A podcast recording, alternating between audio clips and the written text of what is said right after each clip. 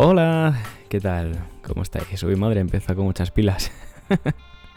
y, esto satura y nos volvemos, nos volvemos locos.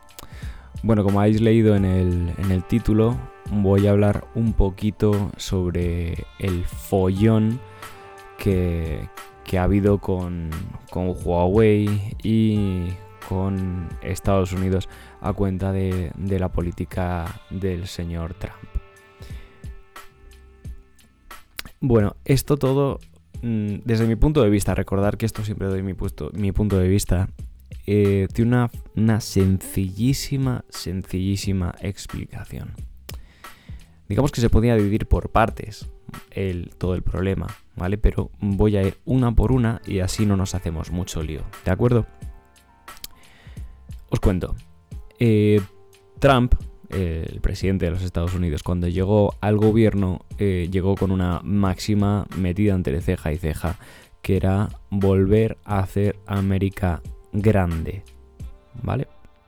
Eso es el pilar donde se fundamenta todo este follón que ha ocurrido con Huawei y que probablemente no se quede ahí con Huawei, sino que hay otras empresas también de, provenientes de China que también han tenido un toquecito de atención, como por ejemplo DJI, o suena la marca de, drones. La mayoría de las, de las imágenes buenas que podéis ver en vídeos de YouTube o en la tele están hechas con un dron de, de esa marca de DJI que también ha recibido un toquecito de atención por parte del gobierno de los Estados Unidos.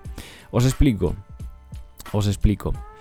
Eh, lo que quiere Trump básicamente es que todo gire en torno a Estados Unidos. Es decir, que los americanos no quieran comprarse cosas fuera de Estados Unidos. ¿De acuerdo? Es decir, somos un país grande, somos un país independiente y no, tendremos no tenemos por qué depender de manufacturas extranjeras. Por lo tanto, todo tiene que girar en torno a nuestra industria.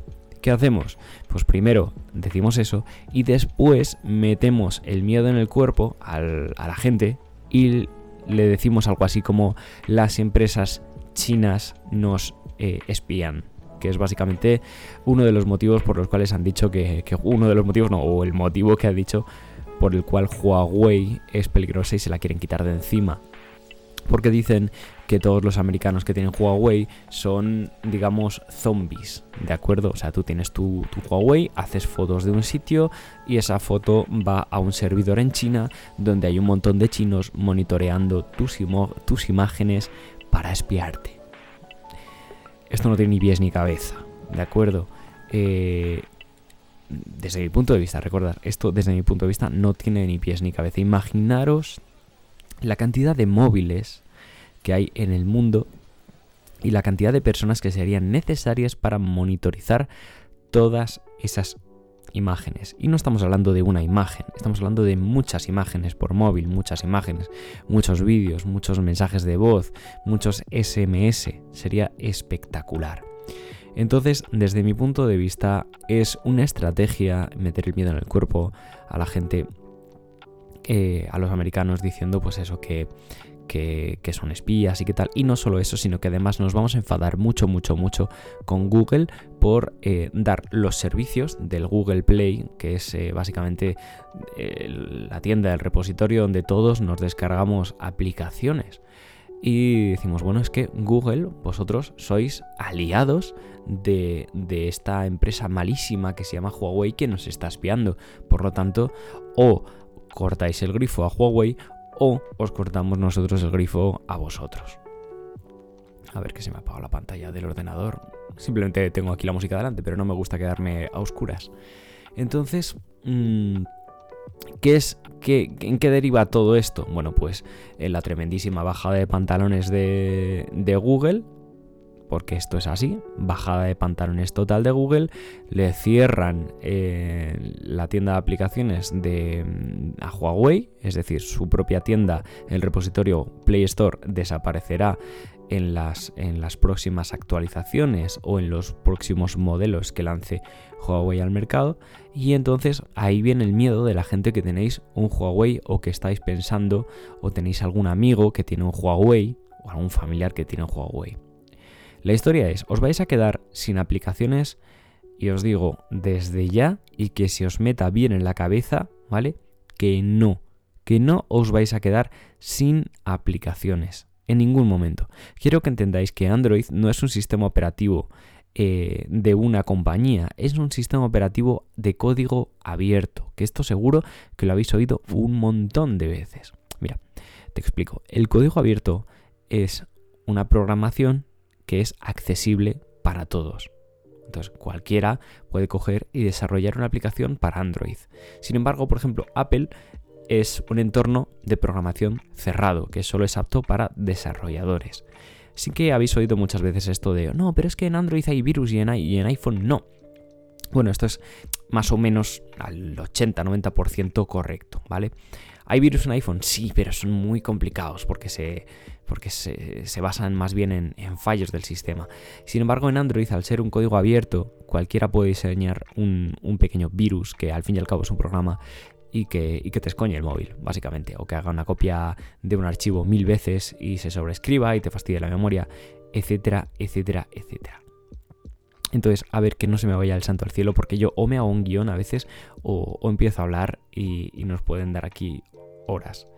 Lo que os digo, que no os vais a quedar en ningún momento sin aplicaciones porque eh, es código abierto. Por lo tanto, las aplicaciones de código abierto las tienes en un montón de repositorios, en un montón de tiendas.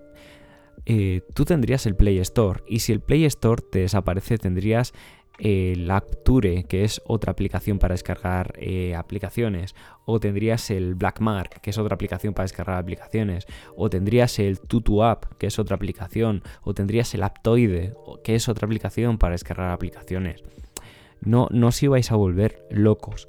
Lo único, lo único que sí que podría llegar a cambiar son aquellas aplicaciones que parte de su, de su salvaguarda, de su copia de seguridad, podría llevarse a cabo en la nube de Google, como por ejemplo la conocida por todos WhatsApp, ¿vale?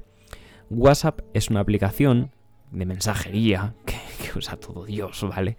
Y que eh, la copia de seguridad, esta que a veces estamos con el móvil y son las 2 de la mañana y de repente pone la pantalla mm, subiendo copia de seguridad o creando copia de seguridad, esa copia de seguridad se guarda en la nube de Google. Entonces, eh, WhatsApp se, va a quedar de brazos cruzados mientras pasa esto con Huawei. Mm, bajo ningún concepto, ya os aseguro que para nada. ¿Qué va a ocurrir? Pues que WhatsApp te va a permitir, te va a permitir que introduzcas otra nube que no sea la nube de Google y por lo tanto puedas salvar tus conversaciones en otro servidor que no sea Al igual que va a pasar con WhatsApp, pues te va a pasar con un montón de, otras aplicaciones, como por ejemplo, yo que sé, imaginaos el Candy Crush, ¿vale? Tú estás jugando al Candy Crush y lo quieres instalar en otro móvil. Por supuesto, tienes que guardar eh, tu información de las, de las partidas. Entonces, el Candy Crush, bueno, he usado el peor ejemplo porque el Candy Crush, Candy Crush de hecho graba las partidas, eh, la puntuación y la pantalla por la que estás te la graba en tu cuenta de, Facebook, de tu cuenta de Facebook, perdón. Facebook, eh, ese sí que es un espía. Y ahí, por mucho que le hicieron juicio, bueno, juicio que, que le hicieron unas preguntas bastante tediosas a Mark Zuckerberg, eh, esto sigue goteando por todos lados, el chorreo de información, hay un montón de veces que estás por ahí dándote una vuelta y tienes desactivado el GPS y tienes desactivado un montón de cosas y aún así te pregunta sobre el sitio en el que estás. Eso sí que es espionaje. Eso sí que es espionaje. Además, es una intromisión en la privacidad de cada uno, pero muy bestia. O sea, eso sí que me resulta eh, particularmente incómodo. De hecho, no sé si me seguís en mis redes sociales. Tengo Twitter, tengo Instagram, tengo YouTube. A ver, YouTube, por supuesto, ¿vale? si no, ¿de qué va a venir todo esto? Pero la que menos uso es Facebook. O sea, para mí Facebook simplemente es un sitio donde volcar más eh, los tweets y los, las fotos de Instagram y los vídeos que subo que de poner mi propia información. Mm, no me gusta. De todas formas, quiero que entendáis una cosa. Las grandes empresas que trabajan en Internet tienen toda tu información ya. Aunque nos pongamos ahora en plan 007, es muy difícil coger y borrar toda nuestra información de la red. O sea, mm, pero aún así, aún así, aquí es incómodo, aquí es tremendamente incómodo pensar que hay alguien que está mirando... Eh, no mirando, sino que hay algo que está monitoreando o monitorizando dónde estás, qué comes, que si te ha gustado. Imaginaos el típico amigo pesado que haces cualquier cosa y te llama al momento y dice, oye, ¿qué, qué tal? ¿Qué haces? ¿Qué te ha parecido esto? ¿A qué te importa? O sea, déjame en paz, déjame vivir. Bueno, pues, pues más o menos pasa con eso. Ojo, y con Google, también con Google. De hecho, quiero que entendáis otra cosa. Para mí, para mí personalmente, no sería tan catastrófico que Google desapareciese de los móviles. Yo personalmente tengo un Xiaomi. Eh, voy a estrenar hoy el, MI 9. Tengo que ir a recogerlo de aquí en unos momentitos. Y para mí sería espectacular espectacular poder borrar por completo el rastro de Google. Porque no me gusta. No me gusta la aplicación Fotos. Me parece engorrosa, tediosa y no me gusta tener que borrar fotos de la memoria, de la nube de Xiaomi y de la nube de Google. O sea, estamos siempre con mierdas de nubes y es un follón. Entonces, para mí sería estupendo borrar por completo el rastro de Google de los teléfonos. Y aquí estoy tan pancho porque las aplicaciones iban a seguir funcionando exactamente igual. Y si no me la descargo de un sitio, me la descargo de otro y no tengo por qué echarme las manos a la cabeza. Eso sí, eso sí, quiero que entendáis una cosa. Yo tengo ciertos conocimientos de, telefonía y de aparatitos y tal. Vosotros que estáis escuchando esto, si habéis llegado a escuchar este podcast, eh, también vais a poder ser completamente capaces de instalar cualquiera de las aplicaciones para instalar más aplicaciones. Ya os digo, como el Aptoide del Blackmark y tal.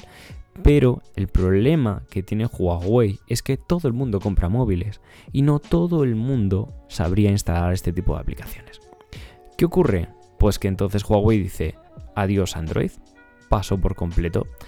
Eh, voy a sacar un sistema operativo propio con mi tienda de aplicaciones propia y entonces Santas Pascuas a Google que os den morcillas y a partir de aquí voy a seguir andandito solo que me va a ir súper bien. Bueno, este sistema operativo se llama Arc OS, ¿vale? Arc es el nombre y OS pues Operating System, ¿vale? El sistema operativo. Todo lo que termina en OS es el, el sistema operativo. Por ejemplo, iOS pues es el sistema operativo de iPhone, ¿vale? Digo muchas veces la muletilla del iPhone de, de, Vale y también muchas veces hago el, el ruido este, que seguro que si tienes puestos los cascos mm, va a molestarte bastante. Procuraré dejar de hacerlo y comprar una almohadilla eh, para el micrófono para que no me escuchéis demasiado los resoplidos que pego de veces. Pero bueno, em, para dejar las cosas un poquito claras, si tienes Huawei o si tienes algún familiar que tiene Huawei o estás pensando en comprarte un Huawei, y tranquilo. Cómpratelo tranquilo y disfrútalo tranquilo. Que no pasa absolutamente nada. No pasa nada. y no va a ocurrir nada. Huawei es una empresa muy tocha. ¿Creéis que va a coger y va a decir adiós, aquí nos hemos quedado? No, para nada.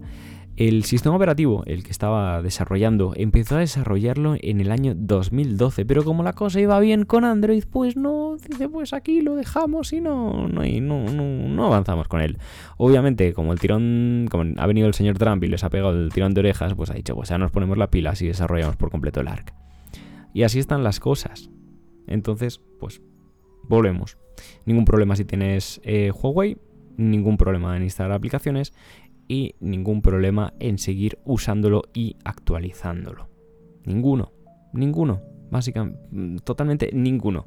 ¿Qué problemas? ¿Qué problemas? Eh, no, no decir problemas, sino qué inconvenientes vas a tener si tú ya tienes un Huawei en cuanto a, en cuanto a, a Google. Bueno, pues todos los Huawei que ya están en el mercado, ojo, los que ya están en el mercado, sí que por lo visto van a seguir teniendo sus actualizaciones pertinentes de EMUI, que es el sistema operativo de, de bueno, digamos la capa de personalización de, de Huawei hasta ahora, ojo, hasta ahora, hay que diferenciar una cosa que es el sistema operativo y otra cosa que es la capa de personalización.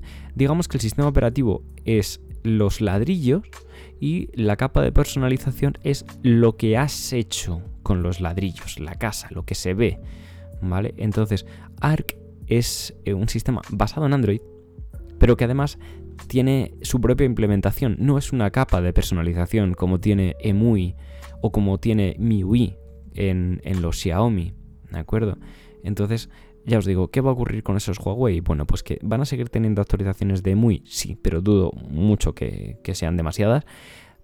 Y eh, probablemente salga alguna, alguna pequeña actualización de seguridad de, de, Android en plan de os pego este último empujón y a partir de aquí ya vais solitos. Y a los modelos nuevos, en los modelos nuevos, por lo que tengo entendido, saldrá directamente con Android, pero, pero se os enviará, que esto es, esto es rizar el rizo, un paquete de actualización en el cual vosotros al dar al botoncito de actualizar se desinstalará el sistema operativo y se instalará ArcOS. Esto es complicado, no, complicadísimo. Así que en ese momento yo no os voy a hacer ningún tutorial, bueno, depende cómo os pongáis, pero si os salta la actualización de ARC, tenéis que hacer sí o sí un respaldo de todos los datos, porque fijo que se lleva todo por delante. Daos cuenta que es cambiar el sistema operativo por completo, va a ser espectacular. Lo he estado viendo porque han salido filtraciones, si queréis podéis buscarlo en Google, ponéis ARKOS en, Google y os sale. Y, bueno, ¿qué, vais a notar cuando lo veáis? Pues vais a decir, coño, si es, es eh, eh, prácticamente lo, mismo. Pues sí, claramente, porque es lo que, es lo que quieren. Es lo que quieren, que, que tú no tengas eh, inconveniente a la hora de cambiar el teléfono. No quieren... Perdón que me ha dado lipo. no quieren que te vuelvas loco cambiando, cambiándote cosas de sitio. Simplemente vas a tener tus iconos, van a tener también, supongo que habrá temas, habrá también tu propia tiendecita de aplicaciones, pues todo igual, como cuando cambias de teléfono, exactamente lo mismo. Así que bueno, este es el, podcast de hoy. Pues tampoco quería extenderme demasiado. Lo que pasa es que he habido mucha gente que me, me estaba preguntando por redes. Eh, Edu, ¿qué pasa con Huawei y tal? ¿Qué hacemos? ¿Compro uno? ¿No me compro uno? Tal. Eh, y, claro, tenía que hacer, tenía que, tenía que contároslo un poco a todos, porque si no, os aseguro que te puedes volver loco si, si vas contándole lo mismo a uno y a otro y a otro. Entonces este podcast es más o menos la, contestación a todos vosotros para que veáis que, bueno, que de primeras, si yo fuera uno de vosotros estaría tranquilo, lo que pasa es que yo de momento estoy muy contento con, estoy contentísimo con, con Xiaomi. Eh, ya os contaré en un vídeo el motivo por el cual abandoné Apple, bueno, no Apple en sí, sino iPhone. Y a día de hoy eh, estoy contento de haberlo hecho porque hay montones de cosas que no puedo hacer con un iPhone y con un Android. Sí. Y me gustaría poderlas hacer con un, con un iPhone, por supuesto. Y puede que algún día vuelva Apple, por supuesto. Pero tienen que cambiar mucho y tienen que despertar. Tienen que despertar porque una de las principales cosas por las cuales Apple está pegando el bajonazo es porque no se sienta con, los usuarios, no se sienta a escucharles.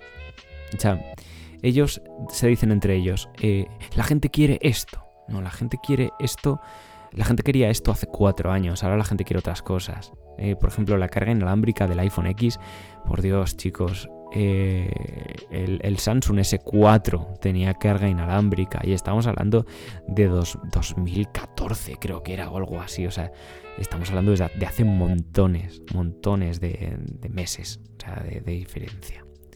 Entonces, eh, ah, por ejemplo, ahora ha sacado eh, que va a haber una implementación para poner el tema en oscuro cuando hay móviles que ya llevan casi tres años con ello. O sea, mmm, tenéis que entender que si sois una marca, que si tú eres una marca y quieres que las cosas sean bien, o sea, funcionen, tendrás que hablar con, tus clientes potenciales y que, les puedas preguntar, oye, ¿qué quieres? ¿Qué te gustaría ver en el siguiente sistema? Y no decir, esto es lo que hay y hago la del burro, me tapo los ojos y tiro para adelante. No, porque daos cuenta que esa es la política que sigue Xiaomi. Xiaomi pregunta directamente al usuario, ¿qué es lo que quieres? Es que se lo pregunta. ¿Qué quieres? Tiene la aplicación foro del foro MIUI Y ahí te encuentras con un montón de cosas que la gente pide y que Xiaomi dice, coño, si es que si tengo aquí 70.000, 80.000, 100.000 personas que me están pidiendo esto, coño, pues voy a sacarlo. Porque además, raro es que solo, lo que los, solo los que lo están pidiendo sepan usar la aplicación del foro. Así que probablemente haya mucha más gente que se haya dado cuenta de esto o corregir errores. En fin, un montón de cosas. Por eso creo que, que Xiaomi está pegando las tortas que está pegando al, resto de, al resto de marcas. Y por lo que creo que Xiaomi tampoco estará exenta del follón con Estados Unidos. Pero os digo, ¿sabéis por qué no Xiaomi no un va a estar un poquito más de lado con respecto a esto? Pues muy sencillo, porque no han metido la patita en Estados Unidos. Sin embargo, Huawei sí. Huawei ha llegado y ha dicho, yo quiero vender aquí. Y Trump ha dicho, si quieres vender aquí, tendrás que adaptarte a estas cositas. Y Huawei ha dicho, y una mierda para ti, yo tengo mi propia normativa y mi propia línea de marketing para vender y os jorobáis. Y Trump ha dicho, ostras, es que si viene Huawei apretando, Apple, que es nuestra, se va a ir al carajo. La historia está en que, ¿os dais cuenta qué ocurriría? De verdad, ¿qué ocurriría? Porque esto está pasando ya. Si a los chinos se les calientan los cascos. Porque claro, si tú me estás escuchando desde un iPhone, Quítale la carcasa, en el caso que tengas carcasa, y dale la vuelta. Mira lo que pone en la letra pequeña abajo del todo. Hazlo, venga, dale la vuelta y no miras. Si no lo quieres hacer, ya te lo digo yo. O si no tienes un iPhone a mano o cualquier aparato de Apple. Pone que está montado en China. Assembled en China. En China. Está montado en China. Lo montan ellos. Y, diréis, ah, claro, se monta en China porque la mano de obra es más barata. No, vamos a ver, esto era hace mogollón. La mano de obra en China de, sobre tecnología no es que sea más barata, es que es mano de obra especializada. Yo soy de Ávila. Y diréis, ¿qué coño tiene que ver esto? vale, os cuento. Eh, en Ávila, la provincia de Ávila, Dios, voy a decir una barbaridad. Me acabo de quedar en blanco. No sé si Quijuelo, qué es lo que iba a decir no sé si es de Ávila o Salamanca. Eh, ay, Dios mío, es provincia de Salamanca. Casi digo que Huelo es provincia de Ávila. Soy muy malo en geografía, os lo aseguro. Mis amigos no quieren jugar conmigo al, al trivial, por si acaso me toca la ficha azul. Pero la verde y la de ciencia sí, ¿eh? ahí no hay problema. Bueno, lo que vamos. ¿Por qué son más baratos los jamones en Guijuelo? O sea, se hacen los... Lo he formulado mal.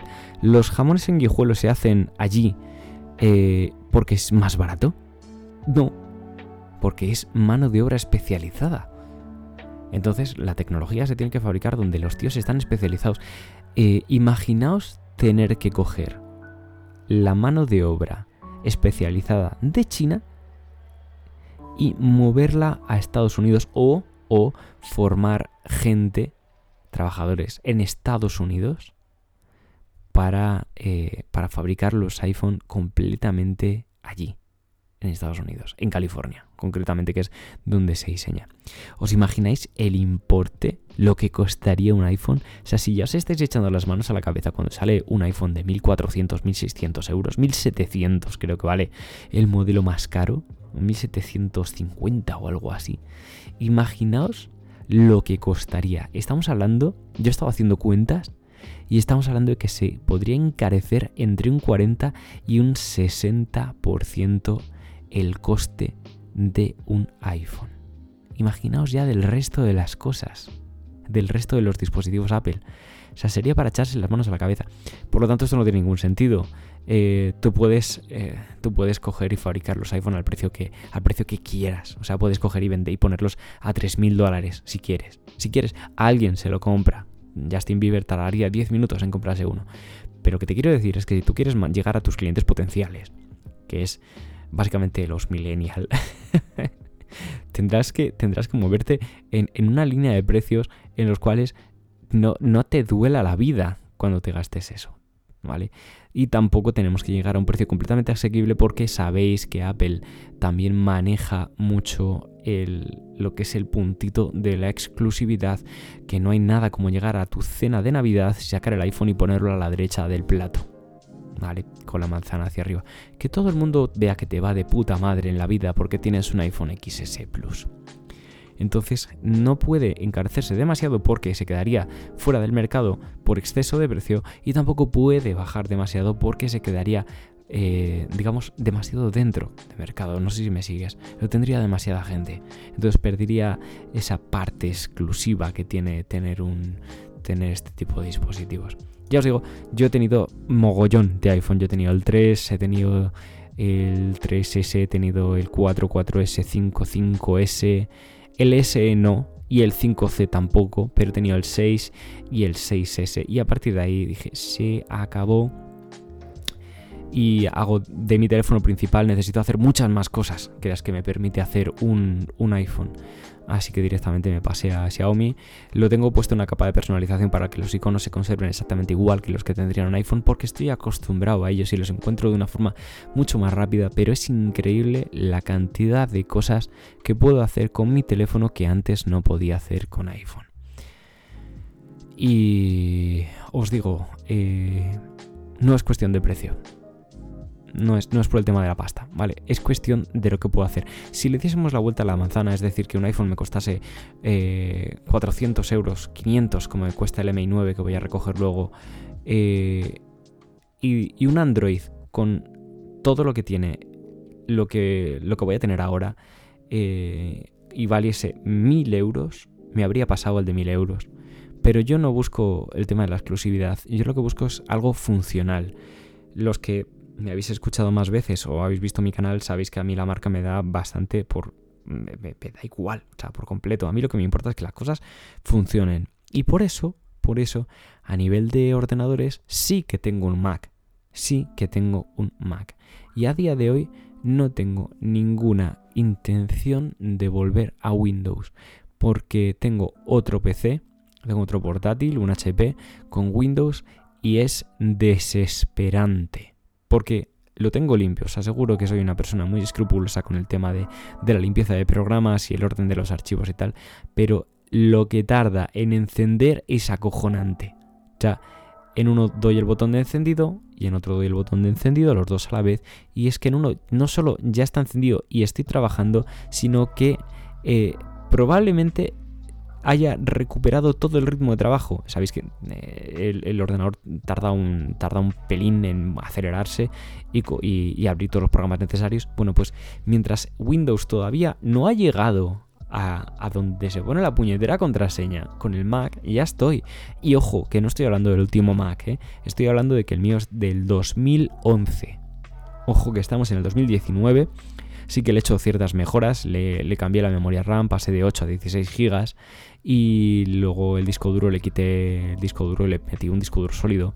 Entonces, obviamente es un ordenador que vuela. Le cambié también la pasta térmica para que esté bien refrigerado. Le metí un programa de, refrigeración para que los ventiladores funcionen más rápido de lo que deberían para, para poder tener el ordenador siempre a una temperatura adecuada. Mira, este programa que os digo se llama, os lo digo, si tienes Mac, se llama SSD Fan Control y es la leche. Para que os hagáis una idea, estamos en verano, hace calor fuera, mi ordenador ahora mismo no llega a 50 grados. El Mac no llega. Es que no llega a 50 grados. Y esto es esto es lo bueno. Esto es lo bueno. No solo eh, que el ordenador trabaje en una temperatura adecuada, sino que trabaje por debajo de esa temperatura, porque además así nos aseguramos de que el ordenador nos dure mucho tiempo que tenemos la manía de usar las cosas dos años y cambiarlas. Y esto no puede ser así. Primero porque a nivel mundial esto es insostenible que generemos tanta mierda. Tanta mierda electrónica. Y a basura ni os digo, pero mierda electrónica generamos un montón. ¿No os hacéis la idea de la cantidad de pasta que he sacado a cuenta de reparar teléfonos Apple, iPhone? Porque a la gente se le rompe y lo tira. Digo, pero vamos a ver, estate quieto. Lo reparamos, tío. O sea, se repara y, y sigues funcionando. Ah, pero no debería de cambiarlo. No, lo reparamos. Lo reparamos. O sea, hay que reparar. Hay, reparar, no, hay que reparar. Hay que darle vida útil a las cosas. Y no la vida útil que nos dice la marca. Porque quiero que entendéis una cosa. eh, la marca no quiere que algo te dure eternamente, quiere que te dure lo suficiente como para que te quedes contento y luego que te vuelvas a comprar algo de eso. ¿Sabéis a quién le ha salido eh, el tiro por la culata a cuenta de no hacer eso? Bueno, pues os lo digo ahora mismo. ¿Os suena una marca de, cámaras, de cámaras deportivas que lleva a la gente que va en bicicleta o esquiando o monopatín o, corriendo o, en el, el pavente? GoPro, ¿os suena? Bueno, pues GoPro es una marca que al principio hacía muñequeras y soportes para cámaras deportivas. Y al final dijo, coño, pues si estoy haciendo soportes para cámaras deportivas, ¿por qué no me hago yo mi propia, mi propia cámara? Y entonces empezó a desarrollar cámaras, a fabricar cámaras deportivas. Y llaman por las 7. Pero el problema que tiene GoPro, el problema que tiene, y esto os vais a reír, y es que son buenas. Es que son muy buenas las cámaras de GoPro. O sea, son, cámaras que aguantan hostias. Pero aguantan hostias muy gordas. Y siguen funcionando. O sea, son cámaras que están hechas para la acción. De hecho, se llaman así, Action Camera. O sea, cámaras de acción. Entonces, ¿dónde está el problema? Pues es muy sencillo. Yo ahora mismo tengo la GoPro 5. ¿Ha salido la 6? Ha salido la 7. ¿Tengo alguna necesidad de comprarme la 7? Hombre, a ver, tiene mejoras, la estabilidad, que se llama Rocksteady, que es genial, es muy chulo, ¿de acuerdo? Pero a nivel cámara, es que la mía sigue funcionando, ¿por qué tendría que cambiarme? Y llevo tiempo con ella, ¿eh? Y le he dado tralla, o sea, seguro que le da mucha tralla. Pero, ¿por qué tendría que andar cambiando de cámara si esta me funciona bien? Pues ese es el problema. Si las cámaras de GoPro tuvieran una vida útil o fuesen un poquito más frágiles, eh, GoPro no tendría los problemas que está teniendo porque la gente se compra una cámara y la tiene para años. Sin embargo, GoPro tiene que dar de comer eh, a los empleados de GoPro tienen que dar de comer a sus familias todos los días. Por lo tanto, tienen que sacar algo. Entonces sacan productos, sacan aplicaciones. Y ahora mismo han desarrollado una aplicación de pago en la cual tú pagas todos los meses y tienes una nube para subir tus vídeos. Que a mí me parece una tontería, pero de algo tienen que sacar. Tienen que sacar algún sistema de suscripción para, para garantizar determinado, un determinado mínimo de ingresos. Porque es que de hecho, a ver qué os digo, eh, voy a ponerlo aquí en Google, GoPro despide. Mira. Eh, bueno, cuando se le atragantó el dron, despidió a 300 personas. Porque el dron que sacó eh, GoPro, mm, el Karma, pues la verdad es que yo estuve a punto de comprarlo porque era plegable y tal, y me parecía estupendo, pero poco después salió el dron de DJI y el Mavic, que es el que tengo desde entonces, que es más pequeño, plegable igual, pero es como más, más, eh, ¿cómo deciroslo? Más más compacto, más compacto, no necesitas una mochila, o puedes meter en cualquier lado. El de GoPro se mezcla, o sea, es un poco engorroso, ¿vale? Parece un bicho plegado. Entonces, ese es uno de los motivos por los cuales no me lo compré. Y el otro, menos mal, era porque se caía en vuelo, las baterías daban un fallo de actualización y ¡pum! se estrellaba. Porque la batería se actualizaba en pleno vuelo, se reiniciaba y entonces obviamente pues, pues caía. Eh, a ver, aquí os digo, el 8 de enero eh, del 2018 GoPro despidió al 20% de su plantilla. 20%, ¿eh? No es poco. Y sigue, y sigue. De hecho, eh, por lo que tengo entendido, por lo que tengo entendido, el, el CEO de GoPro está planeando su venta. Y para que os hagáis una idea de, quién ha dado la puntilla a todo esto, ha sido eh, DJI, la marca de drones, la que os comentaba. Eh, ha dicho, muy bien, o sea que tú hiciste un dron, vale, pues ahora voy a hacer yo una cámara. Pero lo cierto es que el dron de DJI llevaba, el dron de GoPro, perdón, llevaba bastante poco tiempo de desarrollo y le salió el tiro por la culata y sin embargo DJI lleva con, con el desarrollo de la cámara pues prácticamente, prácticamente, no, quiero echarme las manos a la cabeza, pero creo que he leído en algún sitio, no, me, no os lo puedo asegurar, pero creo que eran casi tres años de desarrollo. O sea, tres años de desarrollo. Es muchísimo pero mucho, mucho, mucho. Por lo tanto, ¿qué ha hecho? Ha cogido y ha sacado la cámara y es una cámara que está a la altura de la, de la GoPro 7 y que obviamente pues eh, ha hecho que, la cosa se le ponga mucho más cuesta arriba a GoPro porque DJI tiene drones y esta cámara y otras cámaras. Tiene la Osmo que también la tengo, tiene la Osmo Pocket. O sea, es Tiene, tiene un montón de cosas, pero GoPro, GoPro solo tiene esto. Porque el dron lo retiró. GoPro solo tiene estas cámaras. Entonces, ¿qué hacemos? Así que ya veremos a ver en qué deriva el futuro de, GoPro. Porque de momento lo tiene negro. Eh, o sea, el futuro. El presente está bien. O sea, la GoPro 7 está bien, está teniendo un buen índice de ventas, funciona súper bien. El, sistema de estabilización es muy bueno. Es un poco superior la estabilización que tiene la DJI Osmo Action, que, que de nombres, ¿vale? Pero, pero bueno, ya veremos, porque puede que muchas de esas cosas se corrijan con, sucesivas actualizaciones. Que eso es una cosa muy buena, es un punto muy bueno a favor de todos estos cachivaches. Que, tú, compras uno, pero hay eh, determinadas eh, funciones o funcionalidades que, que, están como desactivadas, ahí en plan latentes, y de repente te sacan una actualización y dices, coño, ahora Ahora de repente tengo eh, esta cámara que, grababa en, a 1080 y ahora me graba a 2,7K, como ocurrió con el, con la cámara de, de, Xiaomi. Xiaomi tenía una cámara deportiva, bueno, tienen una cámara deportiva.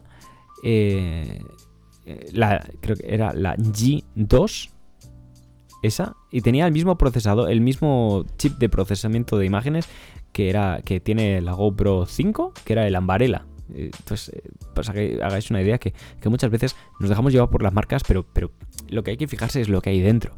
Bueno, pues esta camarita eh, es curioso porque la cámara grababa a 2K, a dos veces 1080, pero con una actualización que salió a posteriori podía grabar a 2,7 y a 60 frames, o sea, estaba muy bien, o sea, estaba súper bien y valía pues pues creo que no llegaba, creo que no llegaba a 100, a 100 euros. O sea, o sea imaginaros, la, imaginaos, porque a lo mejor a la hora de hacer tomas con las cámaras de acción y poner tu cámara de acción en el parachoques de un coche que te ha costado la cámara 400 o 500 euros a lo mejor se te ponen los cojoncillos un poco a la altura de las amígdalas a la hora de coger un bache o cualquier cosa. Pero si te coges y te gastas la pasta en dos o tres cámaras de estas en vez de una sola y te haces un multi un multicámara, sabes, un montón de vistas eh, alrededor del coche, por ejemplo, por ejemplo, y pierdes una de ellas, pues tampoco es tan catástrofe, tampoco es tan catástrofe. En fin, pues eh, todo esto es lo que tenía que contaros hoy. Hemos empezado hablando de Huawei, hemos seguido hablando de Apple y hemos terminado hablando de GoPro. Esto en 38 minutos prácticamente. O sea que, wow, ha estado, ha estado curiosito el podcast. Deciros, no tengo marcada una duración. Podría poner unos 40 minutos o tal, pero ah, de verdad que habrá programas que, bueno, programas, habrá podcasts que, no creo que duren tanto ni de coña, porque habrá temas que sean muy, muy puntuales. En el siguiente tengo pensado hablar del, del Mac Pro, del nuevo, del nuevo Mac Pro que ha salido, que me parece muy interesante algunas cosas y otras me parece un poco de... A ver, Apple, ¿en qué estás pensando? ¿Vale? ¿Qué estás pensando? Está muy bien por un lado, pero por otros lados es un poco un plan de... Vamos a ver, a ver si, si nos centramos un pelín, un pelín, solo un pelín, un pelín, porque lo demás creo que está tremendamente bien. He estado viendo las, especificaciones del ordenador y es una bestia barda. O sea, es, muy bestia lo que, lo que te encuentras ahí. Puedes hacer una gestión multipista. Eh, a ver, ¿cómo os lo explico? Un streaming a 8K a tres pistas. Es decir, que puedes estar eh, haciendo tres vídeos, cada uno en 8K de resolución, a la vez. Da, es muy, muy bestia eso. Estamos hablando de, velocidades de proceso muy, muy salvajes. No sé si son 26 o 28 núcleos lo que tiene el ordenador y puede ampliarse la memoria RAM hasta un tera y medio. Un tera son 1024 gigas. Si ya mi ordenador tiene, con el que os estoy hablando, tiene 32 gigas de memoria RAM, imaginaos, imaginaos un tera y medio. Un tera y medio. Pues todo esto es obviamente está destinado a, a un punto de vista completamente profesional. Eh, supongo que habrá youtubers que se lo compren. Pero estamos hablando de 6.000 dólares el modelo más básico y otros 6.000 la, la pantalla, si mal no, no, me equivoco. O sea, si, mal no lo digo, no sé si son 5.000 o 6.000 la pantalla también. Que la pantalla es una que. Es una pantalla que tiene. Eh, creo que es un billón de colores. 32 eh, pulgadas. Eh, un índice de refresco de ciento y pico hercios. Esto lo estoy diciendo de cabeza, ¿eh? Y. Y es a 6K la pantalla también. O sea, que estamos hablando de, de cosas muy, muy, muy gordas. Pero bueno, obviamente el que, el que algo quiere, algo le cuesta. Así que nada, pues eso es lo que vamos a hablar en el siguiente. Porque a veces se me atraganta un poco el tema de los vídeos. Digo, bueno, pero sentarme delante del micrófono y poner musiquita suave y contaros un poquitín cómo va el tema de la tecnología y todo esto, pues creo que, creo que está bastante bien. Deciros, seguidme en mis redes. Eh, somos casi 5.000 en YouTube ya. Solo tenéis que escribir Edu Sánchez en YouTube y soy el primero que salgo ahí con mis gafitas en blanco y negro. Le dais a suscribiros, activáis la campanita porque joder, 5.000. Estamos a punto de llegar a 5.000. Eh, en Twitter, pues igual. Escribís arroba soy todo junto. Arroba soy. Y en Instagram, pues igual. Arroba soy he intentado seguir una estrategia de marca y, bueno, dar a todas mis redes en las que no he podido poner Edu Sánchez porque ya estaba cogido, me cachis, pues he puesto soy Edu Sánchez, ¿vale? Ahí mis, con mis huevos gordos para que, para que lo sepáis, que, es, que soy fácil de encontrar, ¿vale? Pues lo dicho, nos vemos en el siguiente, que tengáis muy buen día, muy buena tarde, muy buena noche, muy buena mañana. Parezco, hostias, es como el tío del, del show de Truman. Qué buena, me encantó esa, esa peli. Pues eso. Por si no nos vemos, buenos días, buenas tardes, buenas noches. lo voy a buscar, lo voy a buscar. Dame un segundito. Eh, em, buenos días. Soy de Truman, aquí está. Eh, buenos días y por si no volvemos a vernos, buenos días, buenas tardes y buenas noches. Qué bueno. qué bueno, qué bueno. Bueno chicos, lo dicho, que lo paséis muy bien y no seáis buenos, que a veces es muy aburrido. Ciao, ciao.